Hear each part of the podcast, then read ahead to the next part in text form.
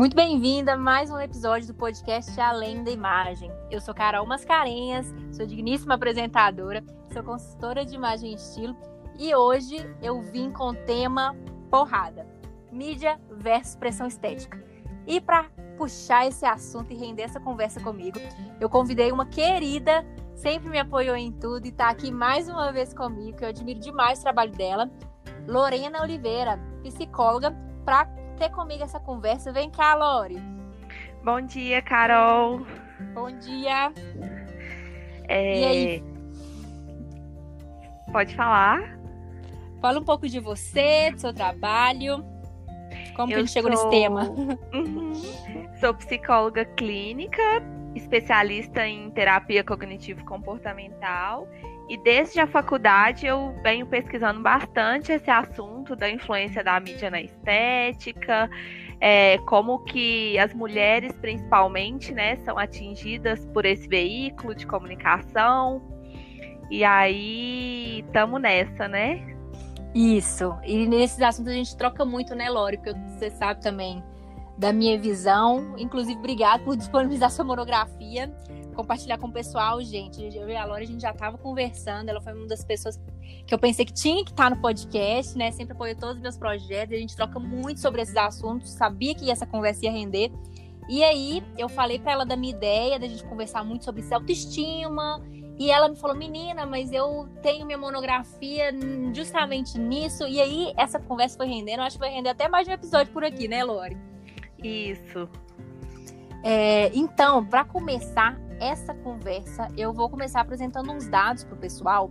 Tem uma pesquisa muito famosa que chama Real Verdade sobre a Beleza da Dove. Eles já lançaram a segunda edição dessa pesquisa de tão sucesso que ela foi, e ela aponta que apenas 4% das mulheres em todo o mundo se consideram bonitas.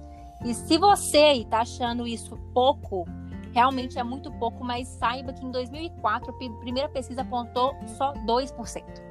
Além disso, a mesma pesquisa aponta que apenas 11% das garotas no mundo se sentem confortáveis em se descreverem como bonitas, e 72% das garotas sentem uma imensa pressão para serem bonitas. Essa pressão, isso tudo, eu diria que é resultado da pressão estética, né?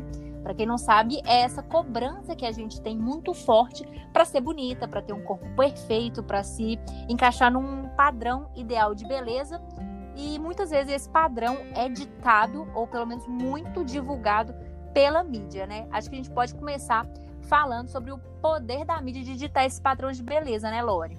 Isso. É, principalmente o Instagram, né? Ele traz uma visão de vida muito perfeita e Sim. faz parecer de uma forma é, muito sutil que aquilo ali é muito possível de ser feito por todo mundo, né? Exato, que é real, né? Então a gente fica se espelhando na vida das pessoas, é, nas viagens dos corpos. E se não tomar cuidado, gente, isso é muito prejudicial. Também tem uma pesquisa mais recente, essa que aponta que o Instagram é a rede social mais prejudicial à saúde mental. Então diríamos que pode ser uma rede tóxica, é, mas eu acho que vai muito também de como a gente usa, né? Assim, eu acho que tá ali ao tempo, a gente tem que ter essa consciência e tem que tomar o cuidado mesmo, porque senão cai na pira de que não é suficiente, que de corpo tá ruim, que tem que malhar mais ou que tem que comer igual fulana. Exatamente. Aí tomar muito cuidado porque o que a gente vê no Instagram são partes de uma vida, né? E acaba que às vezes a gente toma aquilo como verdade total e começa a tentar seguir aquele modelo ali, mas quando a gente vai ver na prática, como a gente não sabe o que está por trás, que é muito mais do que é mostrado, a gente se uhum. frustra, porque não é possível, né? Não tem os mesmos resultados. Sim. E eu acho que assim, além dessa frustração, a gente ignora de que muitas vezes o que está sendo anunciado ali, um, não é real, porque a gente não vê a vida inteira da pessoa, né? Você não conhece aquelas pessoas. E dois, muitas vezes a pessoa está mostrando justamente porque a forma dela ganhar dinheiro nessa plataforma é com anúncios e tá tudo certo, né? Se, fosse, se forem seguidas as regras de como se faz uma publicidade virtual, assim, eu acho que tá tudo certo. Só que a gente ignora esse fato de que as, nem não é realidade. A gente não precisa daquilo para viver. A gente é, entra em um parafuso assim, né? E, e, não identifica a verdade por trás de tal coisa e não dá real importância a tal coisa também. Isso é muito perigoso. Exatamente. E aí tomar cuidado com essa frustração, né? Do que, que a gente está tomando como verdade, questionar mais até que ponto aquilo ali é real e é possível para a vida que a gente leva, porque a gente tem que pensar que como veículo de trabalho delas, né? É, cuidar do corpo faz parte do cronograma temporal delas, que muitas vezes para as mulheres reais não é possível. Sim, não tem nada de errado com isso, né? Mas também não tem nada de errado se você ser uma mulher real, ter sua própria agenda. É, às vezes não tem tempo mesmo para fazer tais, tais coisas, e enfim, tem gente que vive em função disso.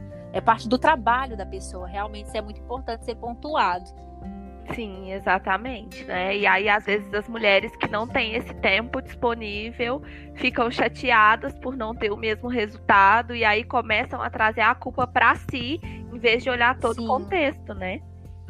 Exatamente. E aí, é, onde você acha que a mídia entra nessa construção, Lori? Além dessas influências e tudo, a mídia como um todo, de estabelecer os padrões de beleza e colocar isso na nossa cabeça? Eu acho que primeiro começa é, bem antes da mídia na questão da indústria, né? Porque é muito vantajoso para a indústria que a gente seja insatisfeito. Porque é nessas insatisfações onde a indústria vai ganhar dinheiro que é onde ela vai começar a lançar novos produtos, vai começar a contratar essas blogueiras para chegar até nós com promessas milagrosas, né? Então, uhum. eu acho que já começa muito nessa movimentação da indústria. É, é realmente uma indústria milionária, né? Uma das mais rentáveis aí do mundo, com certeza. Eu acho que, se não me engano, é a segunda mais rentável, é a indústria da beleza. Pois é, é, ela é enorme, a gente vê em tudo quanto é anúncio mesmo, como tá junto. E aí entra até, não vou nem entrar muito nesse assunto, mas pesquisando mais sobre isso, a gente vê como que o foco é muito maior no feminino, né?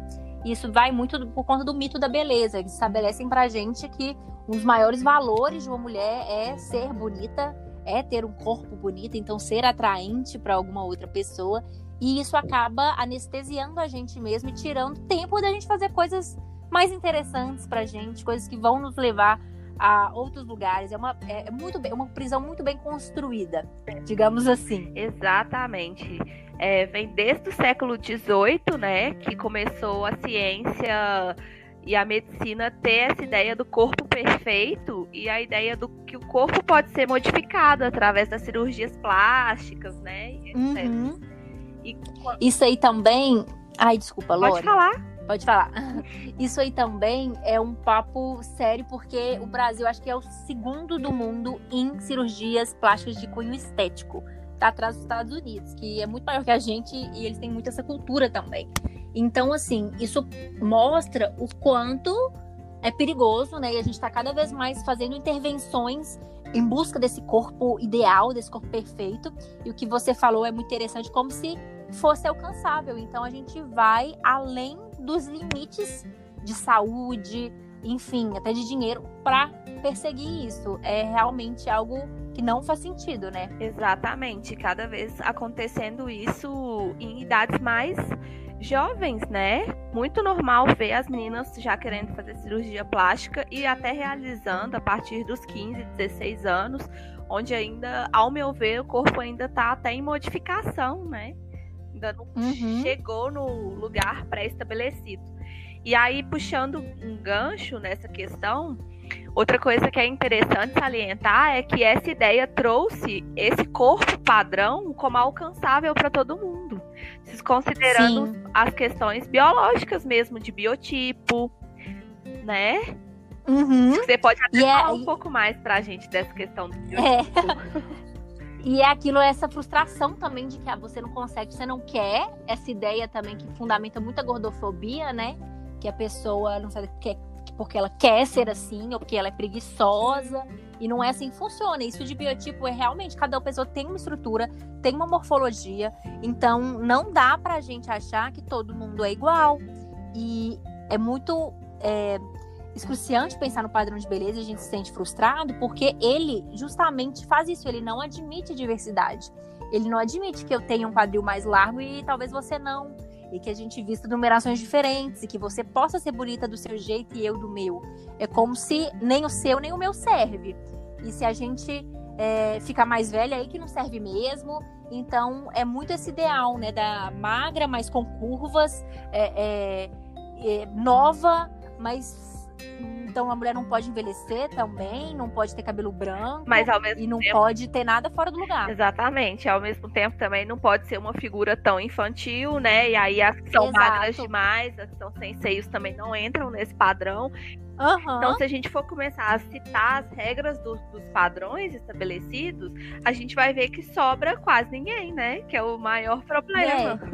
É. Todo mundo. E até as pessoas que sobram, ao nosso ver, talvez eu e você vamos pensar, a fulana tá dentro. A fulana também não se sente dentro, porque é feito pra ela também não se sentir. Exatamente. Né? A gente vê hoje até as modelos e tudo quanto. Agora eu acho que tá reduzindo, vem uma nova onda aí de corpos mais reais, de valorização disso, mas o tanto de Photoshop que se usa nas próprias modelos, né? É, eu tava pensando ontem, né, antes da gente gravar o podcast, me veio na cabeça é, que é muito louco, porque a gente se sofre por não se encaixar no padrão, mas ao mesmo tempo é estimulado que a gente se puna e puna outras mulheres que não estão nesse padrão. Então, quando, por exemplo, é, as atrizes têm os paparazzi, né, elas vão à praia e sai uma foto com fulana com celulite. Choca o país. Gente, pelo amor de Deus, sabe? Assim, então, a gente sofre por isso. Muitas mulheres sofrem por ir na praia, não se sentirem bem, é, querer, ter, terem vergonha do próprio corpo, às vezes até deixarem de ir no lugar por conta do corpo. E aí, quando aparece fulano de celulite, a gente se choca, ao invés de falar, cara que bom que ela vai à praia, não é mesmo? E, e, que ela possa mesmo ir, porque não tem nada a ver a gente ficar se privando por conta dessa estética que não faz sentido a gente querer se encaixar em algo que a gente nunca vai se encaixar. Exatamente. Aí pensando também, né, que a gente nunca pensa no que bom que ela tá indo pra praia de celulite para isso servir de exemplo, pra gente se libertar. Exatamente. É, porque não, eu pelo menos não conheço nenhuma mulher que não tenha nenhuma celulite ou nenhuma estria. Não sei se você conhece, né? Então, não. a gente fica julgando é, as outras mulheres por coisas que todos nós temos, né? Então, será que não é hora Sim. de mudar essa, esse jeito de encarar essas. Isso que foi chamado por tanto tempo como defeito, né? Mas que são partes nossas Sim. e que faz da gente mulher mesmo. Sim, algo que fez muito sentido para mim mesmo nessa trajetória de amor próprio foi começar a enxergar beleza e normalizar essas coisas em outras mulheres para também conseguir enxergar em mim. Porque enquanto você fica excruciando outra mulher por ter coisas normais no corpo, uma celulite, uma estria, ou enfim, usar uma roupa e ter uma gordura que é normal, enquanto você demoniza essas coisas, eu acho, para mim, particularmente, fica muito difícil você se acolher se você vê tudo isso dessa forma tão dura. Exatamente. Aí eu brinco até com as minhas pacientes que, assim, né? É, se a gente já julga os outros, quando o julgamento é para nós mesmos, ele é muito mais pesado, né? Porque às vezes a gente usa palavras e formas de dizer com nós mesmas de uma maneira que a gente nunca falaria pro outro. E aí, nunca. esse é até uma técnica legal para repensar nessa questão dessa construção, né, de ficar sempre se colocando no lugar de melhor amiga, né? Eu não vou falar comigo Sim. aquilo que eu não falaria com uma amiga minha, porque da mesma forma que você acha que ela não merece, por que que você merece? Sim, é muito dura essa autocrítica mesmo, né? Eu falo muito sobre substituir pela autocompaixão, acho que faz mais sentido é, para a gente começar a ter uma relação melhor com a gente mesmo. Exatamente. Aí lembrando que ter essa relação melhor com a gente mesmo não é gostar de tudo, né? Uhum. Mas ver que os defeitos fazem parte também de quem você é, as cicatrizes Sim. são histórias.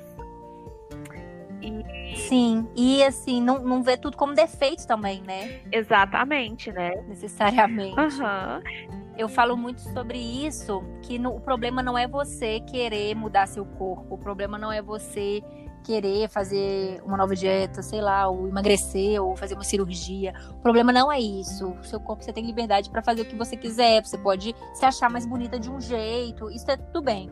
O problema é você condicionar sua vida toda a isso e achar que para ser válida, para ser feliz, você, você aposta tudo, todas as suas fichas nisso. E a gente vê muito isso com gente que passou por cirurgia mesmo, enfim, ou por grandes processos de emagrecimento, que acham que isso vai ser a solução. Não é. E aí, às vezes, é, até gente. vai buscando cirurgia atrás de cirurgia, achando que a felicidade tá em ter um corpo perfeito. E aí, quanto mais cirurgia Uhum. faz, mais defeito acha. E aí vira aquele ciclo É. vicioso, né? Exatamente. E aí você falou E no final você não se reconhece, né? Provavelmente as pessoas não se reconhecem nem fora, porque mudou tanto a aparência, e nem dentro. isso. E muitas vezes tão reforçado pela sociedade isso, né? Assim, das pessoas Uhum. é, encararem o ser magro como elogio, o ser gordo como ofensa, né? Sendo que são só formas de corpo. Exatamente, exatamente. A gente é, recentemente teve é, o caso da Adele, né, que apareceu, ela é muito famosa, então teve muita repercussão de gente elogiando ela por ser magra, enfim, ou criticava por ser gorda antes, como se isso afetasse algo. E assim, o fato é que ela é uma cantora talentosíssima, ganhou não sei quantos prêmios aí. É, então, será que realmente o corpo dela importa tanto? Por que, que importa tanto pra gente comentar o corpo das outras pessoas, sabe? Isso é algo que eu penso muito e que eu tento trabalhar muito mesmo na minha profissão, porque é muito fácil e, e corpo não se discute. Exatamente. Aí, assim, né? é, essa questão mesmo da Adélia é interessante porque a galera começou a falar do corpo dela de uma forma que ninguém nunca falou dessa maneira sobre um prêmio Uhum. dela, né? E quantos prêmios foram. Exatamente. Exatamente. Isso é absurdo. Isso. E aí, falando. E assim, Pode falar. Não pode falar. pensando sobre essa questão do condicionamento, né? Enquanto você tava falando, eu tava aqui refletindo. Quantas vezes a gente vai pra frente do espelho pensando no que, que a gente tem de errado, né? A gente olha pro nosso Uhum. rosto e a gente começa a achar um defeito. A gente olha pro nosso corpo e a gente começa a ver um defeito. Por que não começar a condicionar os nossos pensamentos pro positivo? Né? Que é o que a gente fala da Sim. psicologia positiva, assim, de se olhar no espelho, em vez de procurar um defeito, deixa eu ver aqui o que, que eu gosto em mim. Deixa eu ver aqui o que, que eu tenho de bom, o que, que eu tenho de bonito, que eu considero bonito, né? Sim. Acho que até a consultoria de estilo entra bastante nessa parte de começar É. a destacar os pontos bonitos, né? É, assim, principalmente quando a gente fala em questão de corpo, né? Tipo físico, morfologia corporal, é muito fácil a gente cair numa de, não, todos os corpos têm que ser de um jeito, em nome de alguma harmonia ou de alguma estética. Eu fujo muito disso e por isso eu não trabalho dessa forma. Mas é isso mesmo, assim, ao invés de ficar focando. E é aquilo, tudo que você foca sua atenção, aquilo toma um espaço maior na sua vida, né? Cresce. A atenção realmente é uma energia que você direciona para aquilo. Quanto mais você cuida, você nutre, mais energia você direciona, mais cresce. Então, se você não quer virar refém disso, é realmente olha, se forçar para olhar para outras coisas, e se forçar a encontrar coisas que você gosta e ir valorizando cada vez mais essas coisas. Eu acho que é muito importante a gente pensar nisso e mais do que isso, realmente forçar o nosso olhar. O seu olhar sobre você é o mais importante. Então, às vezes, alguém vai chegar falando, comentando algo de você.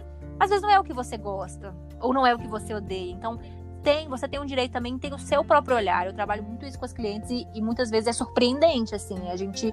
é, muitas me falam que, nossa, eu comecei a olhar no espelho, olhando pra tal coisa que todo mundo fala, mas eu percebi que tal coisa eu não me importo. Sinceramente, eu me importo mais com o meu joelho, sabe? Assim, eu não me importo tanto com a minha barriga, eu me importo mais com o meu joelho. Então, assim, é muito particular e eu acho que é muito importante a gente dar esse espaço a cada pessoa falar sobre o seu corpo e se reconhecer dentro dele mesmo, né? Exatamente, até porque o belo é subjetivo, né? Quando as pacientes Sim. trazem isso pra mim no consultório, eu sempre brinco com elas. É, muito essa questão de, ah, eu sou feia, né? Ninguém vai gostar de mim, etc. Eu Uhum. brinco muito com elas assim, quantas amigas suas chegam falando que tem um namorado maravilhoso, e aí vocês olham pra ele e falam, não, não é tão bonito assim, né? Deus. É, fala- pessoalmente, eu juro que é melhor. Isso, essa é uma frase clássica, É né? mesmo. Então, belo é muito subjetivo. É aquela frase que quem ama o feio, o bonito lhe parece. E é muito isso, assim. A sua definição de beleza é muito diferente da minha. Por mais que tenha um padrão estético, por mais que tenha é, certa regrinha, né, de que, que uma pessoa bonita teria, é muito diferente. E, e quando fala em atração, então, aí que vai longe essa ideia. Isso, porque aí a gente tem que lembrar que beleza não é só estética, né? Beleza entra Exatamente. coisas, né? Exatamente. É, eu queria falar um pouquinho, Lori, não ir muito longe, mas eu acho importante da gente falar sobre isso, desses casos extremos da mídia. É, tem um dado também que fala, uma pesquisa da USP de 2013, fala que a influência da mídia pode é, é, tem sido considerável no que tange à satisfação corporal e aos hábitos alimentares. De acordo com os pesquisadores, os resultados apresentam que o padrão de beleza estipulado pela mídia pode causar desprazer em jovens na relação com o próprio corpo, em especial nas mulheres. A gente vê também para a gente falar um pouquinho sobre esses transtornos alimentares e como a mídia muitas vezes contribui para isso, né? Uhum. Quando a gente fala de beleza, existem três transtornos mais específicos, né? Anorexia, é, e aí ela se uhum. apresenta em dois tipos, né? A gente tem a anorexia restritiva, que é quando a gente se restringe a comer ou fica grande tempo de jejum. E aí a gente tem a, a, anorexia purgativa, que a gente chama, que é quando tem a ação de vomitar. Mas ela se diferencia uhum. da outra, né, que é a bulimia, por quê? Porque na bulimia também tem esse ato de, de da pessoa vomitar, né? Mas a diferença entre elas é que na anorexia ela come uma quantidade ok e acaba é, uhum. forçando esse comportamento. E na bulimia, tem mulheres que chegam a comer até. Mulheres e homens, né? Mas mais mulheres. Uhum. Que chegam a comer de 2 mil a 5 mil calorias por refeição. Então, vem que um episódio de compulsão. Depois uhum. vem o ato ou dessa questão desse comportamento de vomitar, ou até mesmo do uso de laxante, muito diurético, uhum. né? Sim, imagina o sofrimento, né? De você estar tá comendo compulsivamente, a cabeça da pessoa deve ficar bombeando coisa, né? Da mente, de, de ser uma falha, enfim, esses pensamentos negativos, e aí depois ainda se sujeitar a, e vai ficando mais grave, né? Exatamente, porque aí vem a culpa, né? Aí da culpa vem a ação. E aí depois você se sente aliviada e com espaço para comer mais. Então acaba uhum. entrando num ciclo, né? Muito forte. Sim. E, tá, e o terceiro é o transtorno dismórfico corporal, que é quando a gente começa a se enxergar de uma maneira distorcida a realidade, né? Então, uma mulher que tá uhum. num corpo ok e continua se enxergando gorda. Ou uma, tem gente que, que vê defeitos muito grandes. É como se a gente enxergasse os nossos defeitos aumentados. E aí, em casos mais uhum. graves, tem pessoas que começam a enxergar defeitos na pele, por exemplo, e a visão é tão distorcida que às vezes arranca até a própria pele como maneira de sanar aquele defeito, né? Uhum. Nossa, é pra gente ver que é muito sério mesmo, a gente tem que se conscientizar, né? Muitas vezes isso não é falado ou é até romantizado mesmo. A gente vê até pessoas falando na internet, blogueiras fitness mesmo, e, e elas incentivam, às vezes, sem responsabilidade, esse tipo de problema. Exatamente. Aí eu lembro que foi até um dos ganchos quando eu comecei a pesquisar isso. Foi uma fala de uma blogueira que eu vi que ela estava falando que era para seguidoras, né, se elas estavam com muita vontade de comer doce, mastigar o chocolate e cuspir. E aí o ato da gente Nossa. mastigar uma comida e cuspir não deixa de ser anorexia. Uhum. É, Sim. E aí é muito sério é, as blogueiras começarem a dar esse tipo de dicas, né, sem responsabilidade, porque muitas vezes elas têm é, pessoas que a seguem que são muito novas, que não vão conseguir ter uhum. esse pensamento que eu tive de, nossa, peraí, isso tá errado. Sim. E de às vezes questionar mesmo, eu, eu sei de quem você tá falando. Teve até outras questões é, polêmicas, né? Se falou muito também. É, não, não vou nem entrar nesse assunto. Mas, assim, é realmente muito perigoso. A gente tem que ter responsabilidade para falar as coisas. Eu acho que eu, é algo que eu levo muito comigo, a responsabilidade para falar, para comentar, ou na verdade, para não comentar da aparência dos outros. E, e, dessas dicas, realmente, que não são dicas, então a gente tem um cuidado com essa responsabilidade também, esse papel da mídia é, uma dica que eu poderia dar e que eu tento fazer dê o unfollow saudável, o unfollow. Se algo não tá te fazendo bem, você vê que você tá indo nessa pira, né? Eu acho muito importante a gente saber ao que, que a gente está se sujeitando na internet. Porque a gente passa muito tempo ali e com certeza grande parte da nossa vida é influenciada por isso. Não tem Exatamente. jeito. Exatamente. Aí eu vejo também que muitas pessoas seguem essas blogueiras e esses corpos muito distantes e, e, tem tantas blogueiras com corpo real, vida real, né? Por que não fazer essa substituição é, em prol da saúde mental mesmo, né? Porque quando você vê que uhum. tem pessoas que são iguais você a você e que aquelas pessoas ali fazem tanto sucesso ou até mais, né? Do que é, as blogueiras fitness e etc. Por que não seguir corpos parecidos com o seu? Ajuda muito na aceitação, é. né? Sim, aceitar que a gente pode se aceitar, né? A gente não precisa viver condicionado a esse sofrimento e de achar que se a gente não consegue é porque a gente que é insuficiente, é porque a gente que é uma falha, porque há esse condicionamento. Né? Exatamente. Né? E aí é importante lembrar também que o ato de ficar malhando demais, de malhar duas, três, quatro vezes por dia, entra nos, nos três transtornos, né?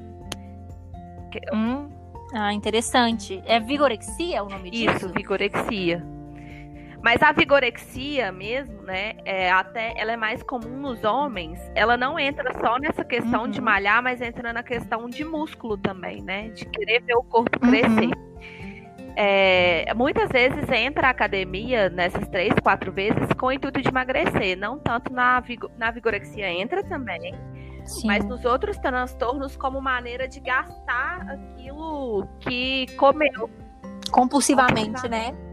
E é importante a gente realmente falar disso, que isso também é um transtorno, né? A gente muitas vezes valoriza, ainda mais na, na era agora das blogueiras fitness, eu acho que tá passando um pouco isso, de que, nossa, vive na academia, ou, ou faz muito, ou malha muito, a gente acha isso o máximo, né? Então, o cuidado também pro que, que a gente dá atenção, pro que, pro que, que a gente dá cartaz porque muitas vezes a gente que estimula uma pressão que vai cair sobre a gente depois. Isso. E, e aí volta naquela questão do início do podcast, né? Que é em relação à indústria, né? A indústria vai se aproveitando disso e é uma coisa que vira um ciclo que não tem fim. Sim, exatamente. Acho que a gente pode fechar e muito obrigada, Lori, por sua participação, sua generosidade em vir aqui conversar com a gente sobre essas questões. Nada, Carol, eu que te agradeço. Sempre bom estar junto com você. Ah, obrigada. E eu acho que uma palavra final boa para a gente falar para as pessoas e sobre isso de padrão bele de beleza, pressão estética, é que padrões de beleza mudam. Né? Então hoje é de um jeito, é, de outro tempo era justamente a gordura, que era associada à nobreza, à fartura. Hoje ela é totalmente punida e recriminada. Então é feita para ser inalcançável e quando a gente se aproxima, muita gente se aproxima, ela vai mudar. Então talvez seja melhor a gente deixar um pouquinho de lado, criar nossos próprios padrões, né? Ou destruir todos de uma vez por todas. Exatamente, né? E lembrando que todos os corpos são bonitos, todo mundo tem valor, né? E que o belo Sim. é muito subjetivo. Sim, todo corpo tem valor. Obrigada, Lore. Adorei essa conversa Nada, com você. Carol, eu que te agradeço. Tchau.